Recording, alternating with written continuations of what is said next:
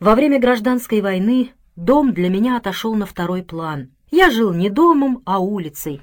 Околачивался на станции, у воинских эшелонов, возле солдат и матросов. И это заслоняло то малое, что происходило в нашей семье. И мне тогда, может, неосознанно, было обидно, что мой отец не находит себе места в этом мире, среди людей, обвешанных пулеметными лентами, скачущих на конях и размахивающих шашками. Даже Хаим Ягудин, взбалмошный старик, и тот являлся на занятия отрядов самообороны, и точно какой-нибудь генерал делал смотр, командовал «Направо!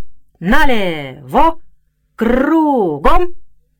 И его команды выполняли. Как там ни говори, старый солдат, заслуженный унтер-офицер с рыжими фельдфебельскими усами, седым бобриком и бритой красной физиономией. Но когда он попытался ударить парня палкой за то, что тот не так быстро выполнил его команду, ему этого не позволили. Не царское время, солдат бить не положено. Это я к тому говорю, что все, даже никчемный старик Ягудин, находили свое место в новом мире, а мой отец оставался тем, кем был. Домашний человек, неустроенный, без профессии, без настоящего дела, обремененный пятью детьми. Да-да, пять человек. В сравнительно тихое для нас время Первой мировой войны мама не родила ни одного ребенка. Все думали, что на нас трех, на Леве, мне и Ефиме все кончено. И вот в семнадцатом Люба, ровесница октября, в девятнадцатом Генрих, еще двое, а с нами тремя пятеро.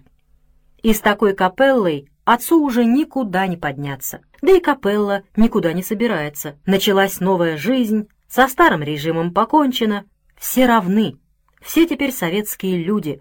И о какой Швейцарии может идти речь? Мы у себя на родине. Но что бы ни писал отец в Швейцарию, там понимали, что дела его швах. И по-прежнему звали приехать, тем более, что отец сохранил швейцарский паспорт. Выехать было можно, но, опять же, мать об этом слышать не хотела. За кого ее там будут держать? Будут из милости кормить ее и ее детей? Такого унижения она не допустит. Одно дело бедствовать у себя на родине, другое — быть нищей рядом с богатыми родственниками. Не знаю, был ли согласен с этим отец, но он примирился со своей участью. Где-то служил, толку от этого было мало, паек был ничтожный, выдавался нерегулярно, а иногда и вовсе не выдавался. К тому времени отец хорошо говорил по-русски, читал, писал, много читал, грамотно писал. Он был не без способностей, порядочный человек, но в своем учреждении, как вы понимаете, был не на самой высокой должности. Переписывал бумаги, что-то приносил домой. Хорошо, если паек, хуже, когда ден знаки, на которые ничего не купишь. Но вот наступил НЭП, и началась жесткая конкуренция между частником и государством. Как тогда говорили, кто кого. Государство одолеет частника или частник государства. И если государство хочет одолеть частника, его товар должен быть дешевле и лучше. А что значит дешевле? Это значит сократить аппарат, убрать лишних людей, ведь у частника лишних людей не бывает. Он из себя, из своей семьи, из рабочих выжимает все и вместе с НЭПом провели грандиозное сокращение штатов, ликвидировали ненужные учреждения, не побоялись даже безработицы, хотя многие очутились неудел и говорили «За что боролись?». Мой отец тоже остался без работы. И встала проблема, чем заняться, как заработать на хлеб насущный. Правда, как раз к тому времени я вслед за Левой уже работал. И все равно отец, мужчина, как говорится, в самом соку, не может прокормить семью, а в семье он сам седьмой. Кончилось тем, что отец выправил патент и снова стал кустарем-сапожником. Не сладко, но он не унывал. Его выручал юмор, довольно редкое качество в немце. Может быть, он приобрел его, живя с моей матерью. Ужиться с ней можно было, только обладая большим чувством юмора. В юморе была защита, было спасение. Если так сказать физически, мы всем были обязаны матери, она нас выненчила, то духовно нас формировал отец, привил нам вкус к чтению, заботился о нашем образовании, рассказывал сказки, которые сам слышал в детстве, братьев Грим, Андерсона, сюжеты кинокартин, насмотрелся их еще в Швейцарии, И у нас тогда появилось кино под названием «Корсо». Спокойный голос, ласковая рука. Находил с нами общий язык. Достаточно вам сказать, что не мать укладывала нас спать, а отец. Конечно, когда наработаешься, наломаешься или набегаешься за день, то чтобы заснуть, достаточно прислонить голову к подушке, и с нашей мамой не накапризничаешься.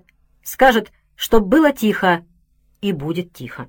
Но дети есть дети, и когда пятеро спят в одной комнате на двух кроватях, и один задел другого, а другой толкнул третьего, четвертый стащил с пятого одеяла, а пятый запустил четвертого подушкой, то порядок наведешь не скоро. Иногда бывало такое, что мать оказывалась бессильной, и подзатыльники ее не действовали.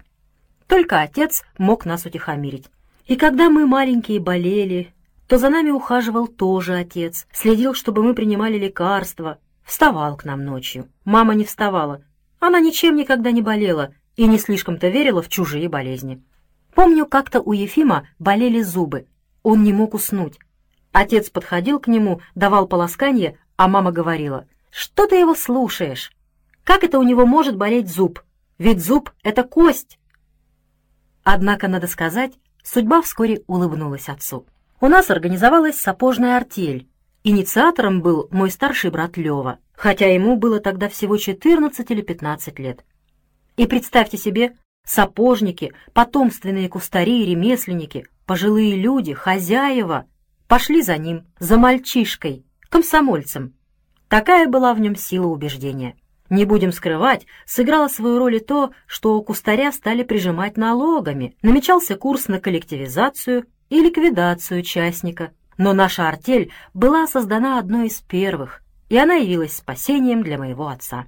В артели отец исполнял четыре должности. Приемщик заказов, кассир, бухгалтер и зав складом. И совсем справлялся. Сейчас на четырех должностях сидят четыре человека, а тогда был один, потому что во главе угла стояла рентабельность. К середине двадцатых годов семья окрепла, жили прилично, и наступила пора моим родителям пожинать плоды трудов и забот своих. Жизнь их была в том, чтобы вырастить детей, воспитать, сделать людьми. Простые труженики мировых проблем не решали, жили ради друг друга, дети были плодом их любви, и они были счастливы. Но, как вы знаете, счастье — понятие относительное. Нет-нет, ничего страшного не произошло, все были живы-здоровы, но мы росли, у каждого вырабатывался свой характер, свои взгляды, и некоторые конфликты были неизбежны. Гордостью нашей семьи был, конечно, Лева, секретарь укома комсомола, начитанный, грамотный, прекрасный оратор, министерская голова, принципиальный и бескорыстный, ничего кроме кожаной куртки, косоворотки и латаных штанов ему было не нужно. Был ли он похож на дядю Мишу? Внешне нет, тоже высокий, черный, но худощавый, и монгольского в нем было мало. А по характеру затрудняюсь сказать. Скорее так, дядя Миша сам по себе, Лева сам по себе. Дядя Миша был бесшабашный, удалой, простодушный. Лева тоже был неробкий, но человек другого времени, другой формации. Уже не стихия, а железная организованность. Дядя Миша мог совершить самый неожиданный, даже необдуманный поступок. Лева необдуманных поступков не совершал. Свои решения тщательно обдумывал и проводил их железно, спокойный, рассудительный, с несокрушимой логикой. Дядя Миша был несколько анархист, партизан, разукрашивал себя как картинка, все эти его ремни, шашки, папахи, кони, выезды. А Леве, как я уже сказал, ничего, кроме кожаной куртки, косоворотки и штанов, не надо было. Но дядя Миша, не задумываясь, ради момента, даже ради минутного эффекта, мог оставить на поле боя свою шикарную папаху вместе с головой. А Лева ради минутного эффекта голову бы не сложил. Знал ей цену, мог отдать жизнь, но так, чтобы с толком, с пользой для революции. Я не психолог и не берусь их сравнивать. Каждый был значителен по-своему. Во всяком случае, Лева имел большое влияние на нас на всех. Мы все были заядлые комсомольцы, и я смотрел на Леву снизу вверх и слушал его с открытым ртом. Так же смотрела на Леву и Олеся Сташенко.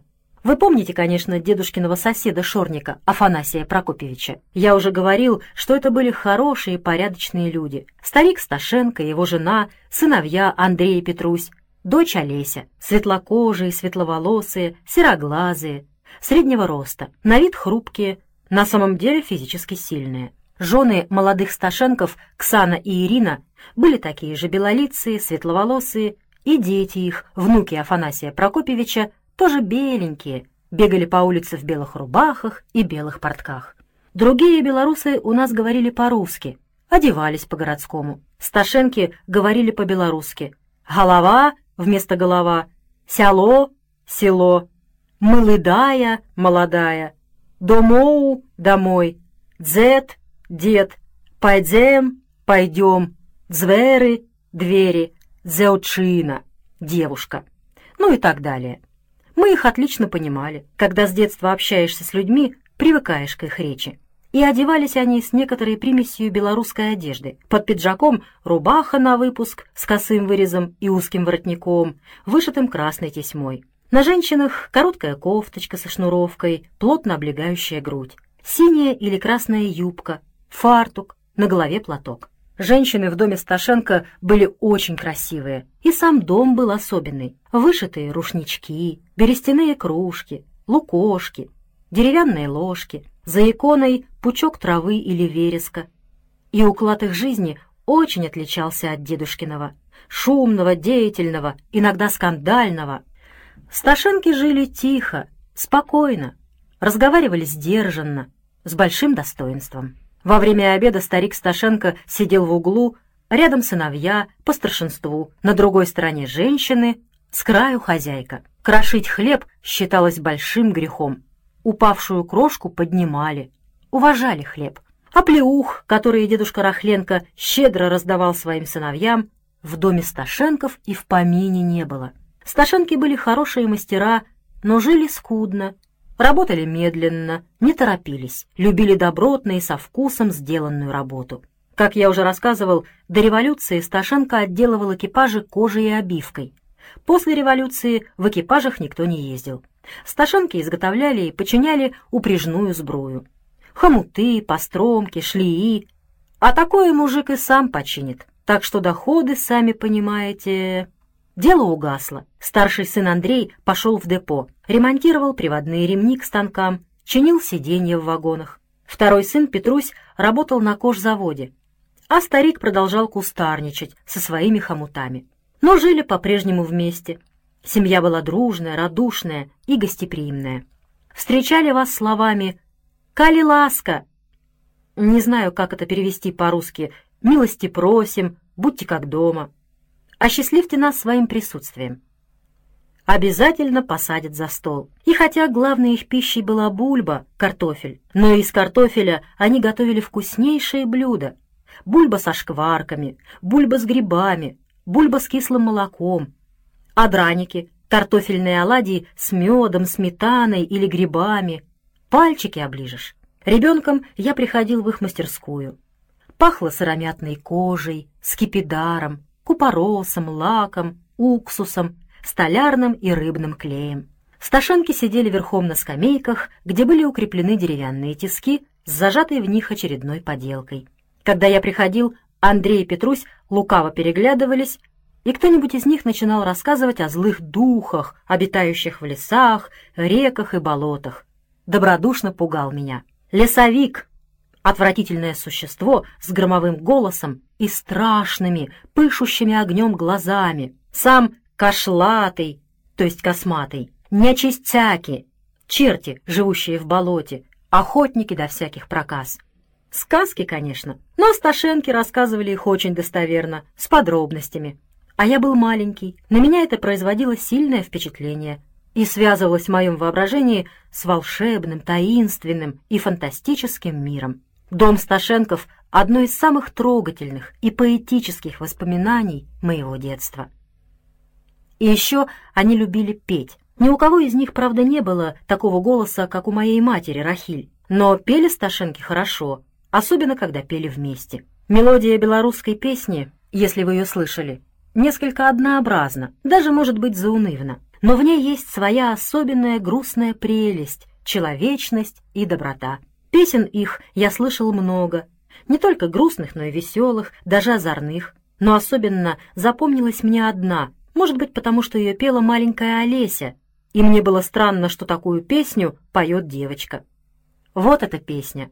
«Ой, хотела ж мяне мать, да за першага отдать, а той перши за мяне старейши, ай, не отдай мяне мать. Ой, хотела ж мяне мать, да за другага отдать, а той другі ходзіць да падругі, Ой, да не аддай мяне маць. Ой, хацела ж мяне маць, да за трэцяга аддаць. А той трэці, як у полі вецер, Ой, не аддай мяне маць. Ой, хацела ж мяне маць за чатвертага аддаць. А той чатверты, ні жывы, ні мертвы, Ай, не аддай мяне маць. Ой, хацела ж мяне маць, да за пятага аддаць. А той пяты, п'яніца пракляты, Ой, не аддай мяне маць. Ой, хацела ж мяне маць, ды за шостага аддаць. А той шосты, хворы недарослы, Ой, не аддай мяне маць. Ой, хацела ж мяне маць, да за семага аддаць. А той семы, добры да веселы, Ен не схацеў мяне ўзяць. Олеся была в семье Сташенков поздним ребенком, на 10 лет моложе Петруся. В общем, ровесница моему брату Леве. Значит, на год старше меня. Нежная, прозрачная, гибкая, как веточка. Русалочка с льняными волосами. Знаете, когда в соседнем доме, в соседнем дворе рядом с тобой растет такая девочка, и ты через низкий забор видишь, как она в саду под яблоней плетет венок и детским голосом напевает жалобную белорусскую песню, то пока ты мальчик, ты на это не обращаешь внимания. Но когда подходит твой возраст, и ты вдруг обнаруживаешь, что она уже не девочка, а девушка с сильными стройными ногами и молодой грудью, то это переворот в твоей жизни. Но ты для нее всего лишь соседский мальчик, и она относится к тебе как к мальчику, ласково, но снисходительно называет тебя «милый хлапчук», хотя сам для себя ты уже не мальчик, и тебе по ночам видится всякое, и то, что тебе видится, связано с этой девушкой. Все остается только при тебе. Сначала тайной, потом воспоминанием.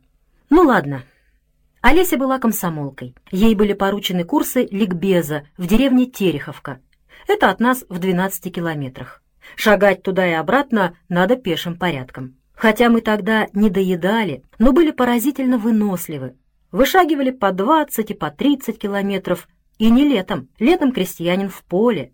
Ходили осенью в грязь, зимой в снег и мороз. Отправлялись мы в Тереховку вместе, я и Олеся. Она, как я уже говорил, на курсы ликбеза, а я для оформления стен газеты, а вернее, чтобы охранять Олесю. Все же девушка, а я, как ни говори, парень, хотя и помладше ее, но, надо сказать, крепкий, здоровый. И, сознавая свою ответственность за Олесю, я чувствовал себя богатырем, был готов дать отпор кому угодно. Давать отпор было некому. Банды были уже ликвидированы, и мы шлепали с Олесей проселочной дорогой по осенней грязи, босиком, перекинув через плечо сапоги, связанные за ушки. У Олеси их всего одна пара, и у меня, хотя я и сын сапожника, и внук сапожника, и сам сапожник, и тоже одна пара. И мне случалось давать свои сапоги ребятам, у которых их вовсе не было. Перед деревней мы сапоги надевали. Босоногий горожанин не имеет авторитета в деревне. Тем же путем возвращались обратно. Иногда нам давали лошадь.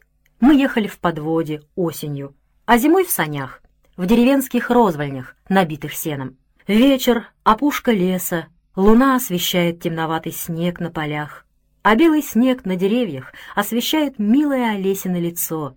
Голова ее и грудь крест-накрест перевязаны платком. Блестят прекрасные, добрые, веселые глаза.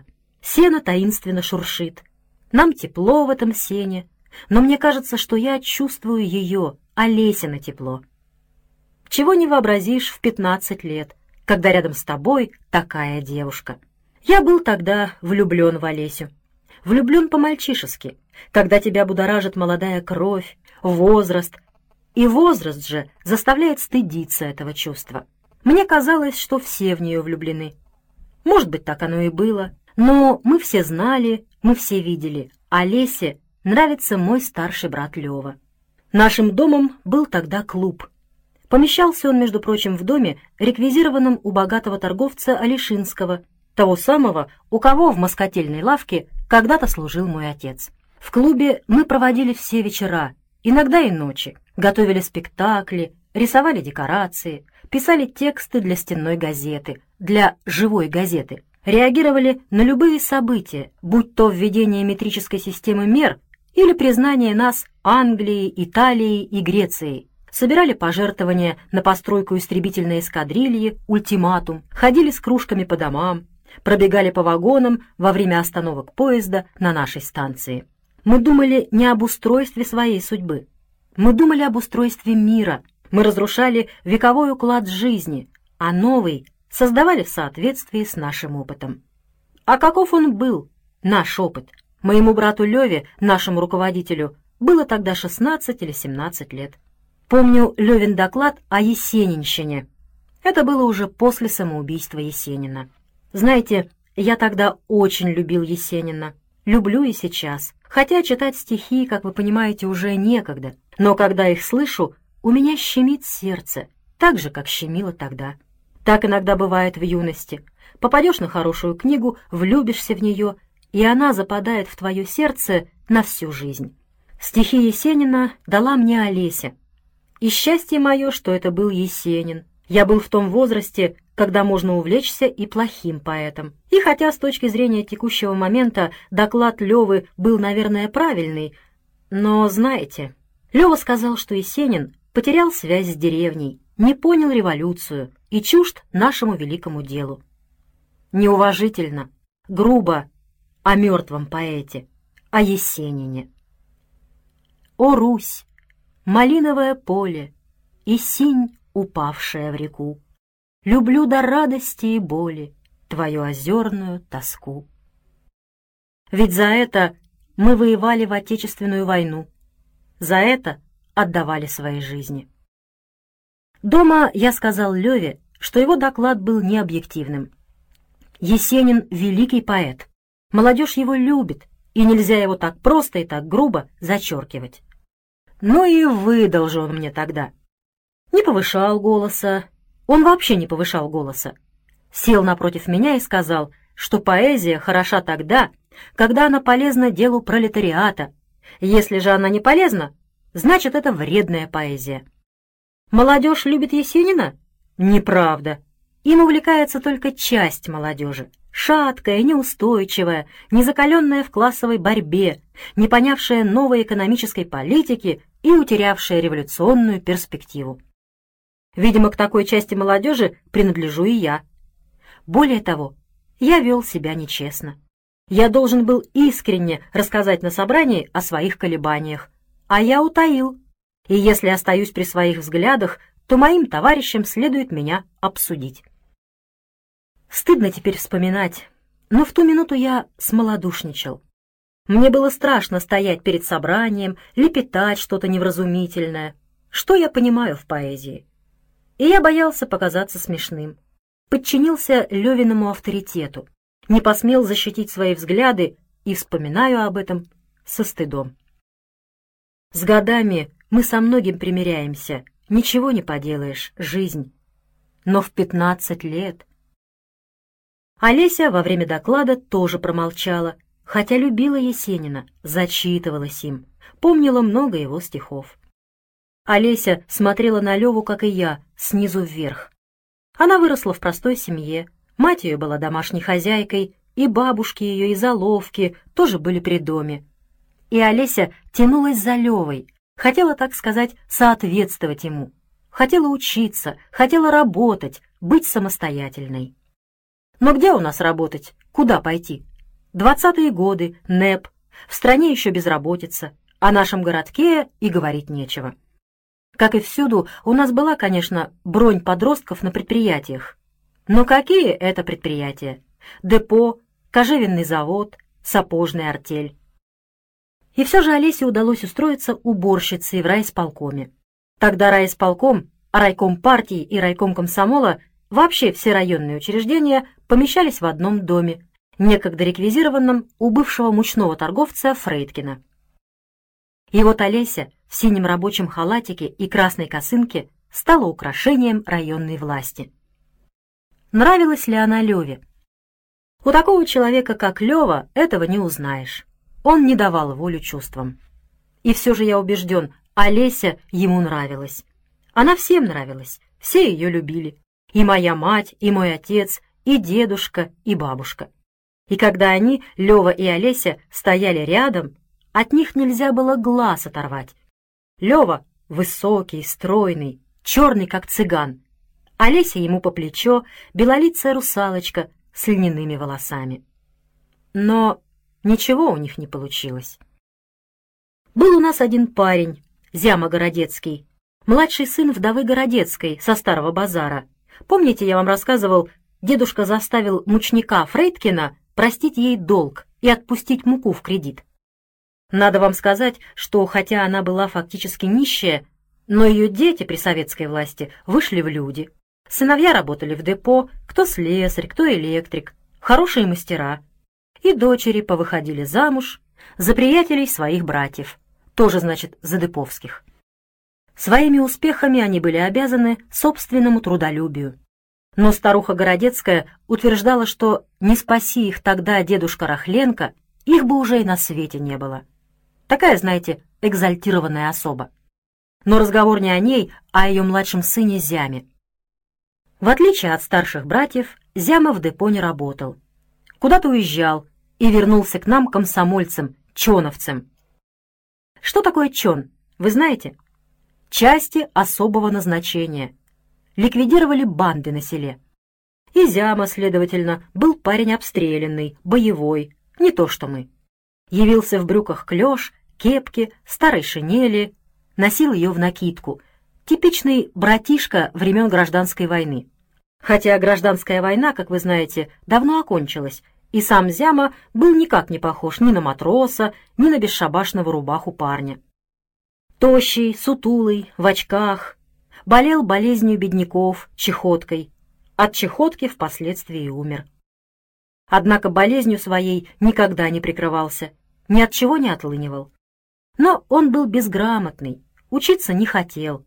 И хотя своей сутулостью и близорукостью смахивал на человека образованного, на самом деле был невежда. Если при нем заходила речь о литературе или вообще о том, чего он не знал, лицо его делалось обиженным, и он презрительно говорил «брось губами шлепать» или обзывал нас гнилыми интеллигентами. Но самым главным врагом комсомола и советской власти он объявил мещанство. «Когда мы дрались с бандами, — говорил он, — у нас плевательниц не было».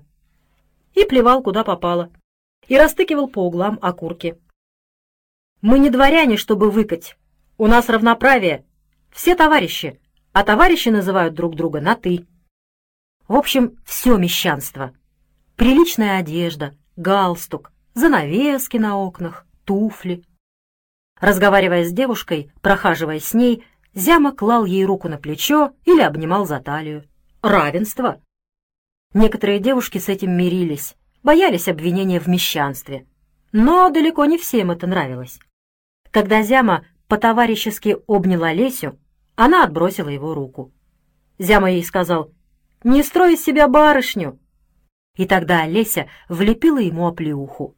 Да так звонко на весь клуб, Зяме дурачку проглотить бы это, девчонка все-таки. А он полез в бутылку, поставил вопрос в райкоме. Мол, Сташенко ведет себя как аристократка из Института благородных девиц. Что бы сделал я на месте Левы, будь я секретарь райкома? Я бы сказал Зяме, лапать девушек нельзя, прекращай это дело, и не будешь получать по морде. Но Лева давно собирался осадить Зяму, и вот случай представился. Дело разбиралось в клубе, на собрании городской комсомольской ячейки. Я отлично помню Леву на трибуне. Разделал несчастного зяму под орех. Если Лева наваливался, то до конца. Живого места не оставлял. «Городецкий», — сказал Лева, — топчет достоинство людей, опошляет высокое чувство любви. Борьбой с якобы мещанством он прикрывает собственную распущенность, неряшливость, невежество. Возводит в культ то, что было тяжелой необходимостью в годы гражданской войны, когда наша молодежь в труднейших условиях героически дралась на фронтах. Но война кончилась, наступил восстановительный период. Перед комсомолом стоят другие задачи. Надо учиться, надо работать, а Городецкий не желает учиться, не желает по-настоящему работать. Его цветистые фразы — это пустозвонство невежды. И есть решение райкома — направить Городецкого на село, продавцом в сельпо. Пусть покажет, что стоит на уровне текущего момента. Продавец — проводник партийной линии. Он на переднем крае соревнования с частником. Лавка частника рядом с сельпо. В ту минуту нам это решение показалось правильным. Мы все в этом возрасте суровы и категоричны. Надо, значит, надо. Теперь, оглядываясь назад, я думаю, что Лева поступил с Городецким несколько круто. Да, работа в сельпо почетна, но годится ли для нее Городецкий?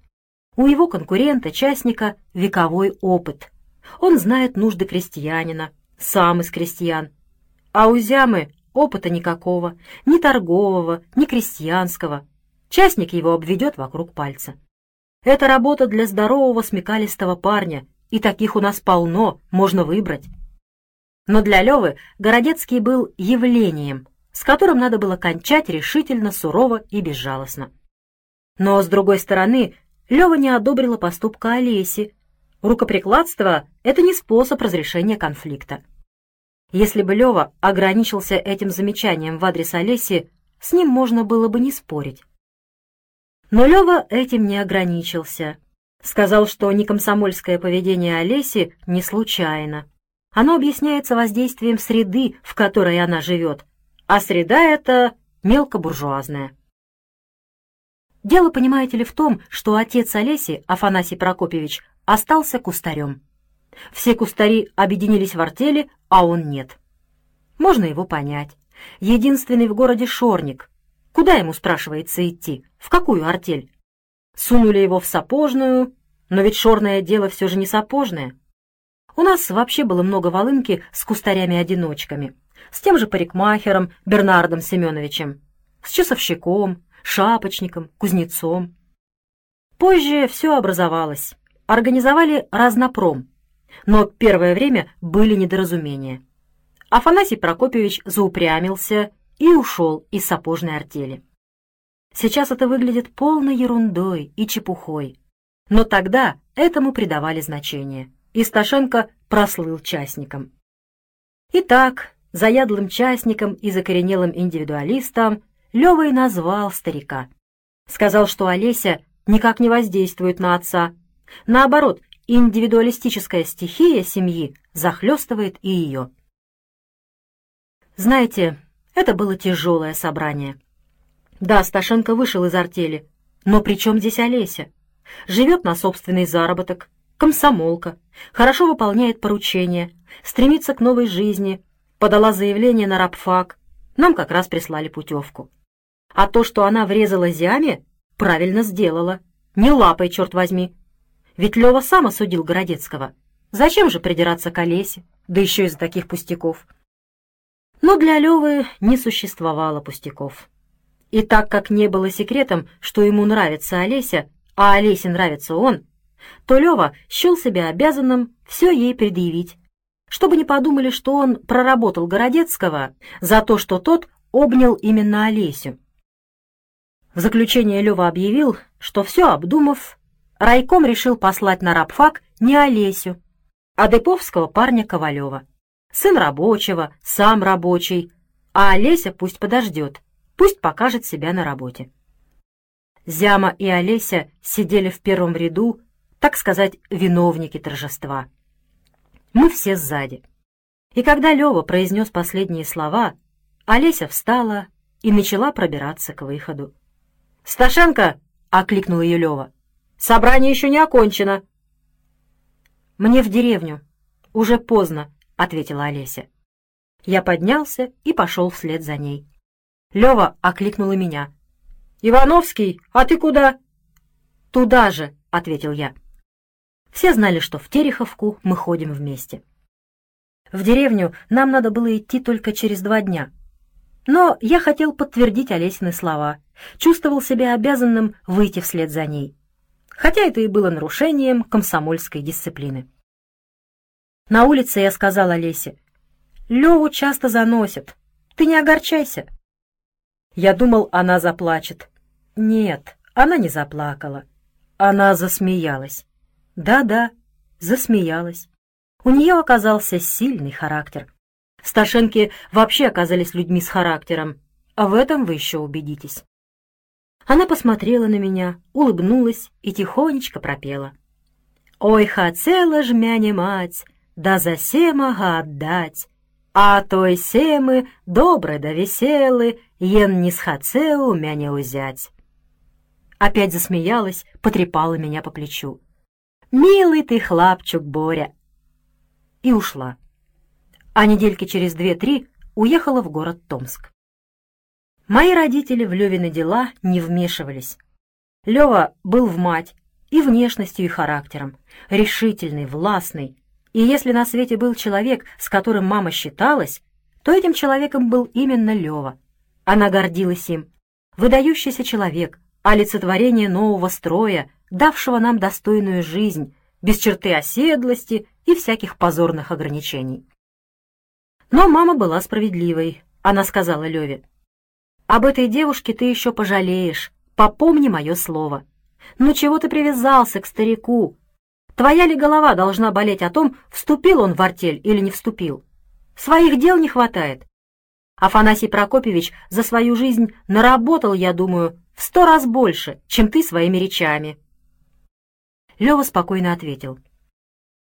Пусть тебя это не волнует. Мы со Сташенками сами уладим свои дела. Но Лева и не думал ничего улаживать.